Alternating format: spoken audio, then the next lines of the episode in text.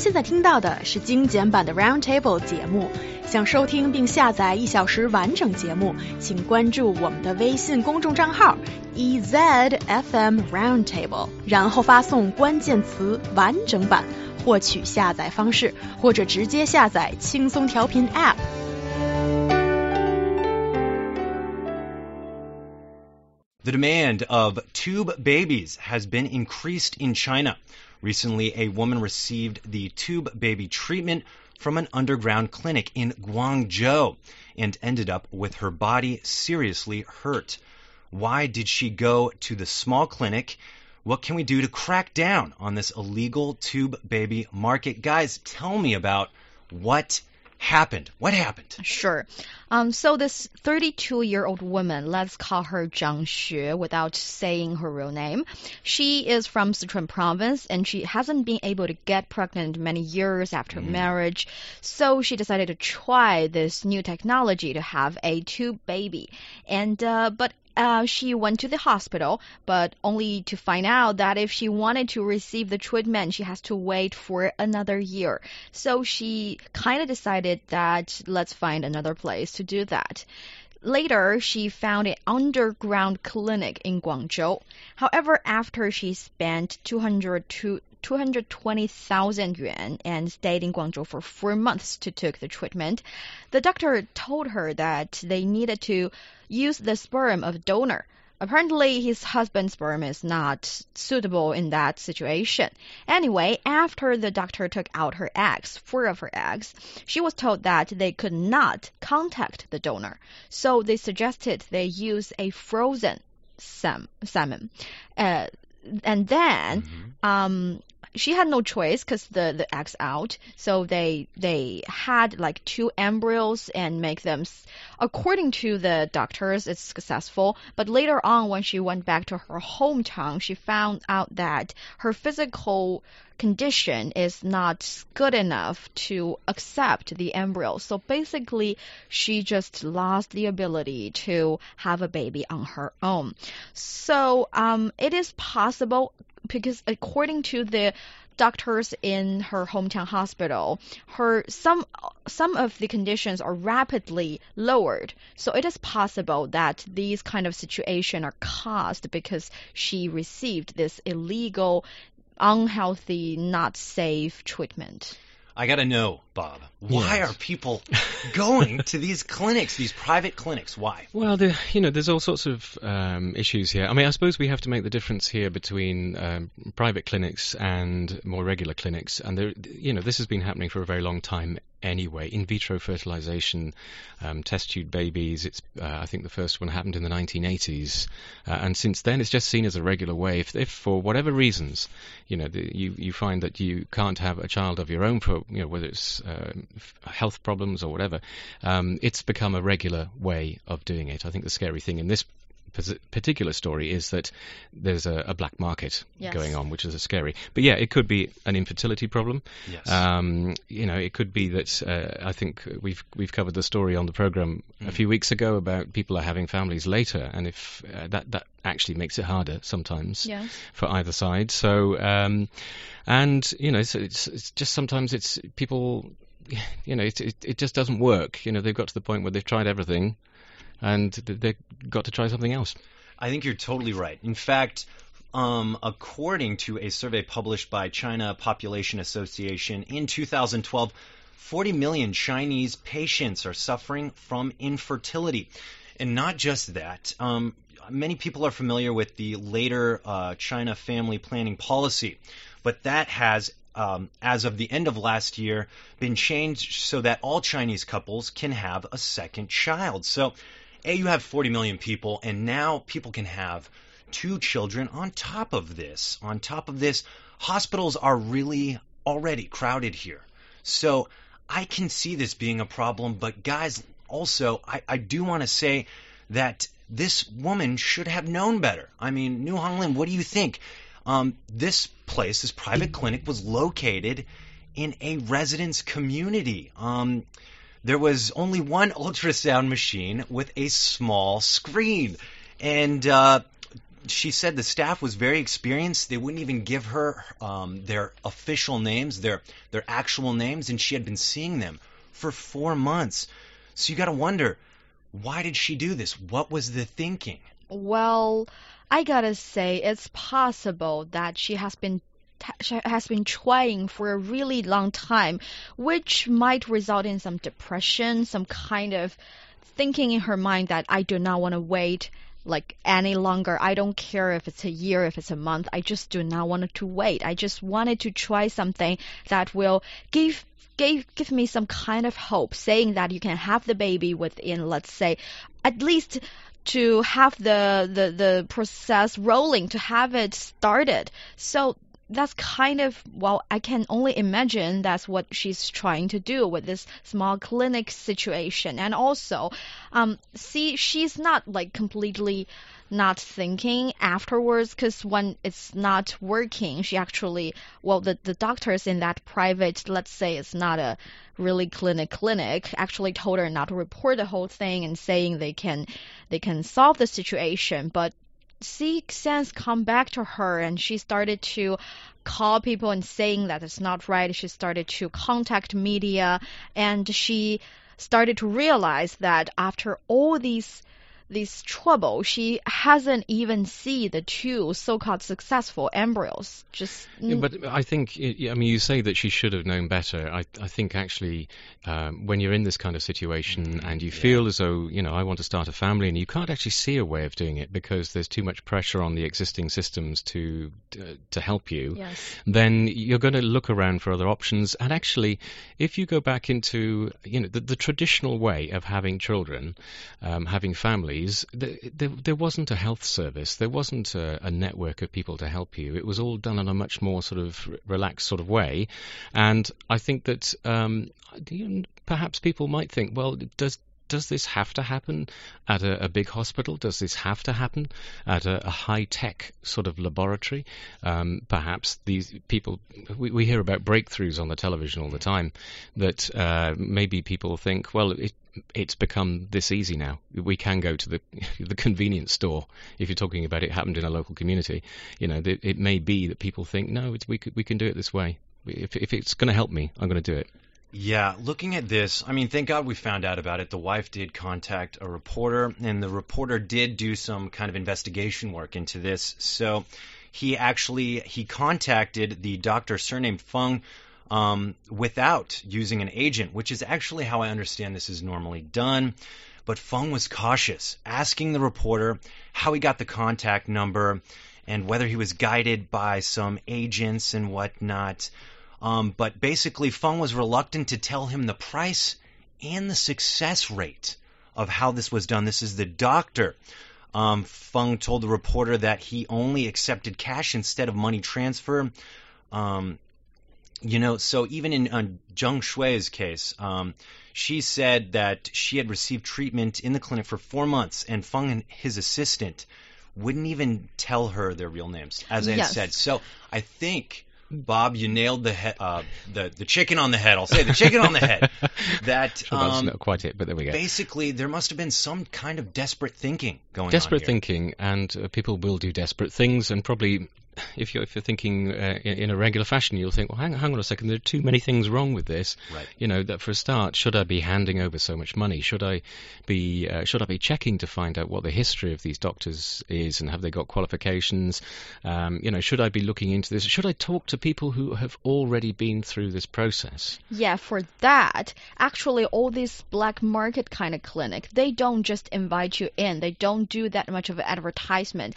Actually, they're let's say business model is to have clients, successful clients, invite their friends or relatives to come to that clinic. So when people actually do this, their thinking might be, okay, I know someone he or she has went has gone over all the procedure. They got a baby. It's healthy. It looks like a nice thing to do. And I understand maybe they don't have the qualification because they didn't went through the trouble, the paperwork. But they, I've seen a successful baby there, so it could happen to me. I want that. That's the thinking. It might be going on in many people's mind. But the thing is, a successful rate is much much more reliable in this kind of situation only because you see one successful kid doesn't mean that yours is going to be the same.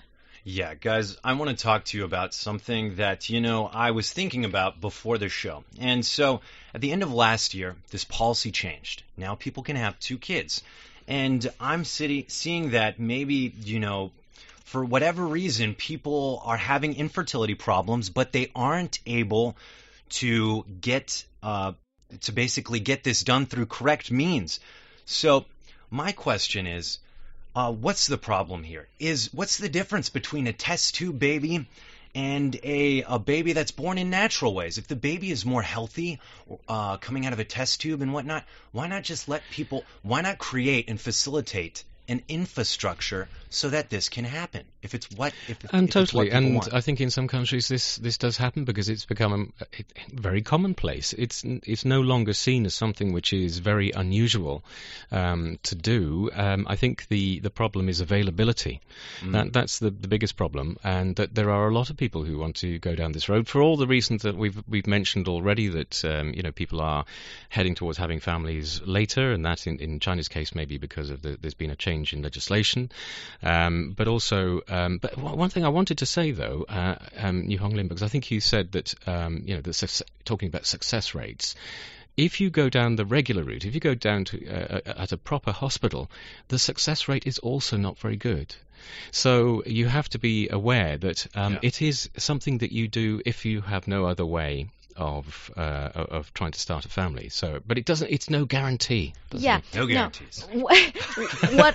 it's no guarantee, Ryan. What sorry, I was we trying can't have to a child. say is that if a hospital is scared of giving you a success rate, it's scared of giving you any information, you cannot actually making your choice based on one example. That's my argument there. I mean, it's possible that they got that one right, but you can't, based on that, to believe that it is a logistic hospital without any certificate just because you assume they don't want to go through the trouble of the paperwork. So basically, if you are going to a regular uh, uh, a hospital with the certificate to do that, it's possible that you're not going to get that high of a success rate, but at least you will be safe. Because you can see after the specific case, after the procedure, the treatment, the woman got seriously injured. It's possible that she could never bear a children on her own. That is a really big deal. You know, personally, I don't. I, I see how this can be useful, and I don't really mind the fact that it's kind of harder to do through legit means. I mean, if, if there's special circumstances, I totally think it should be sped up so that this person can get the test tube baby that they want. But I think this comes down to something that um, we can all relate to in some way, and that is nowadays we're finding that human beings are playing God more and more. And this could upset the balance of nature the thing is when you push nature in one direction or or the other, you could have a snowball effect that will just roll out of control and become bigger and bigger. I'll, I'll, I'll reference the fact that, let's say, in a lot of cultures, and I think China uh, is is similar. You know, a lot of families would like a, a son. Uh, so I've I've heard, you know, and we talk about it sometimes on this show. But if I gave parents the ability to choose that, you could have a society, a world that has, you know, more of one gender than the other. And that's not natural. Nature has a great way of balancing it so that it's 50 50. And you could apply this to so many other things. Uh, I'll say, in the in the in the case of a surrogate, let's talk about a surrogate. Okay, so a surrogate is someone that uh, if the woman can't house the baby inside of her, maybe a friend or someone like that can volunteer to do that for her. And in which case you know nature takes uh, is so powerful. And, and i've heard when women have a baby that they have this chemical reaction where they bond with this child. And I think even in a surrogate's case, you'll find that many of them bond with this child because they feel connected. I mean, that's nine months of their life that has that has been kind of centered around this child. So imagine giving birth to this child, having that bond, and then it being taken away from you. I would, I mean, I couldn't really imagine that. I, I imagine maybe it's like, you know, when you have, you really, really love someone and, and it's a breakup and you never get to see them again.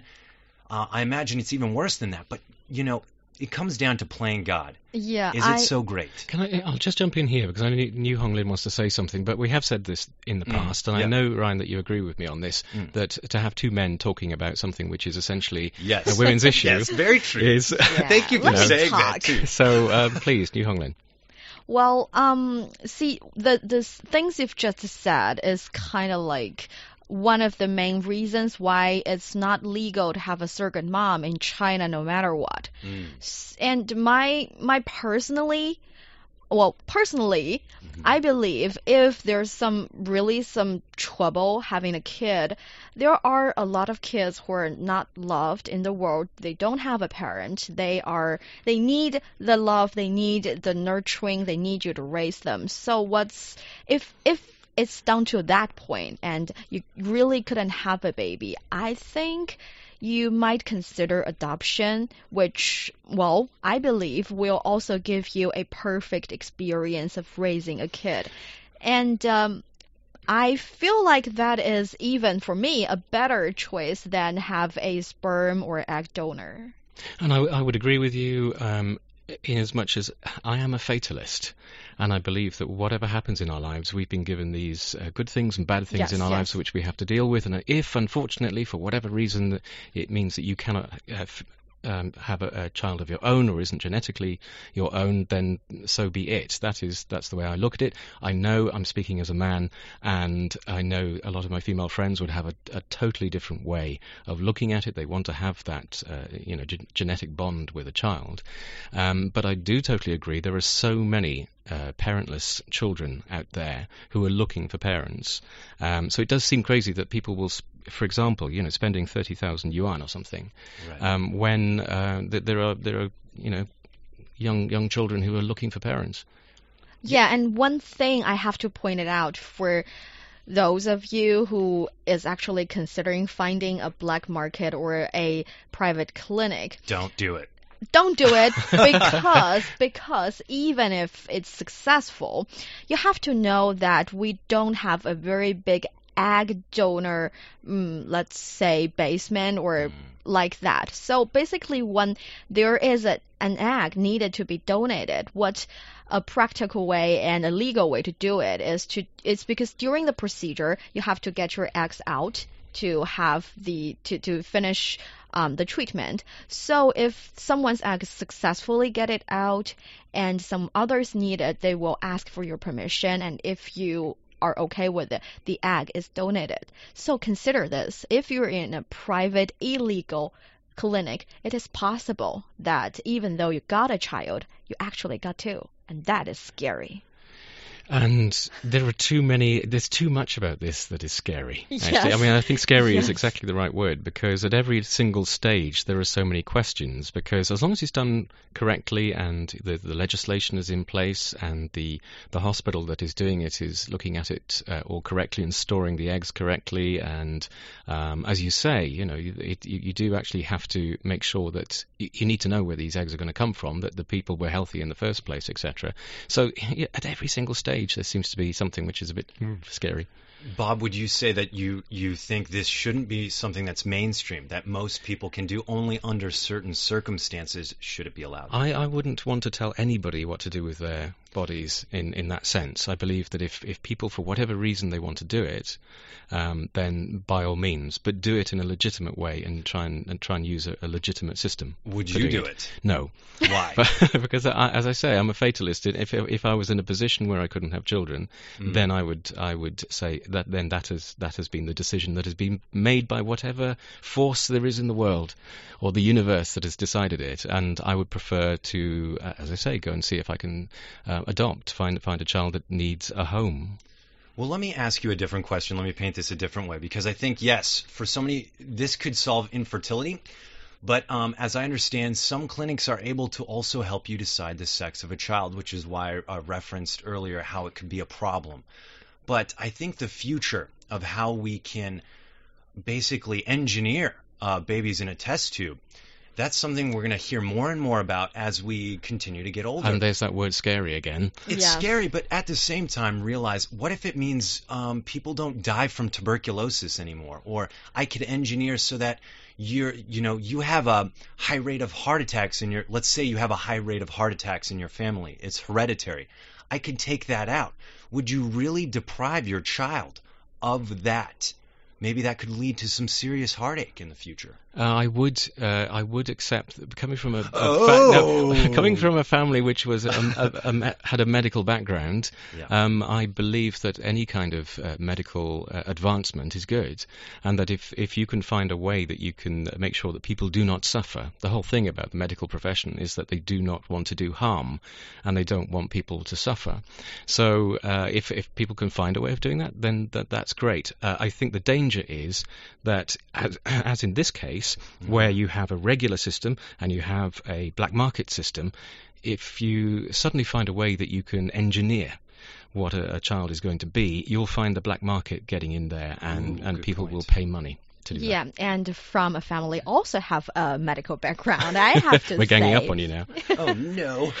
It's really actually really hard to let's say mess with the nature because it spent so long time to evolve in to till now to this kind of situation. You think you're changing something without tempering any other factor. That is hardly hardly the truth. It is always if you change something, it's always it always have some side effect that you didn't realize at that time. So we can say we're 100% sure that the only thing I'm changing is that the child will no longer have a serious heart disease. But see, as a patient, it's hard for me to understand, to believe that you are actually 100% sure. Guys, I gotta know what should be done specifically in this case? In this case, I would say, I mean, do I don't have a, I don't have professional a pro- opinion. um, I'm certainly not a professional. please, and please, if I offer this service, just tell me to go away. But uh, I would say no. I, I think that if people want to do it, but I mean, just be sensible and actually mm, go find somebody who can do this regularly and knows what they're doing and can, you know, really do the whole thing properly and, and not, not take you to and town and has a certificate and has a certificate a and you're not spending loads of money at on a this thing. Yeah. And on top of that, just please, please be really psychologically ready for this. Make sure you and your partner are okay with no matter having a test tube baby or having a donor or all these procedures. Just make sure you want this. You will hold hand together to go through all this and maybe in some way don't have your hopes too up. Just make sure that you're okay with no matter come and make your make yourself peaceful and calm to yeah for all these. Well said, guys.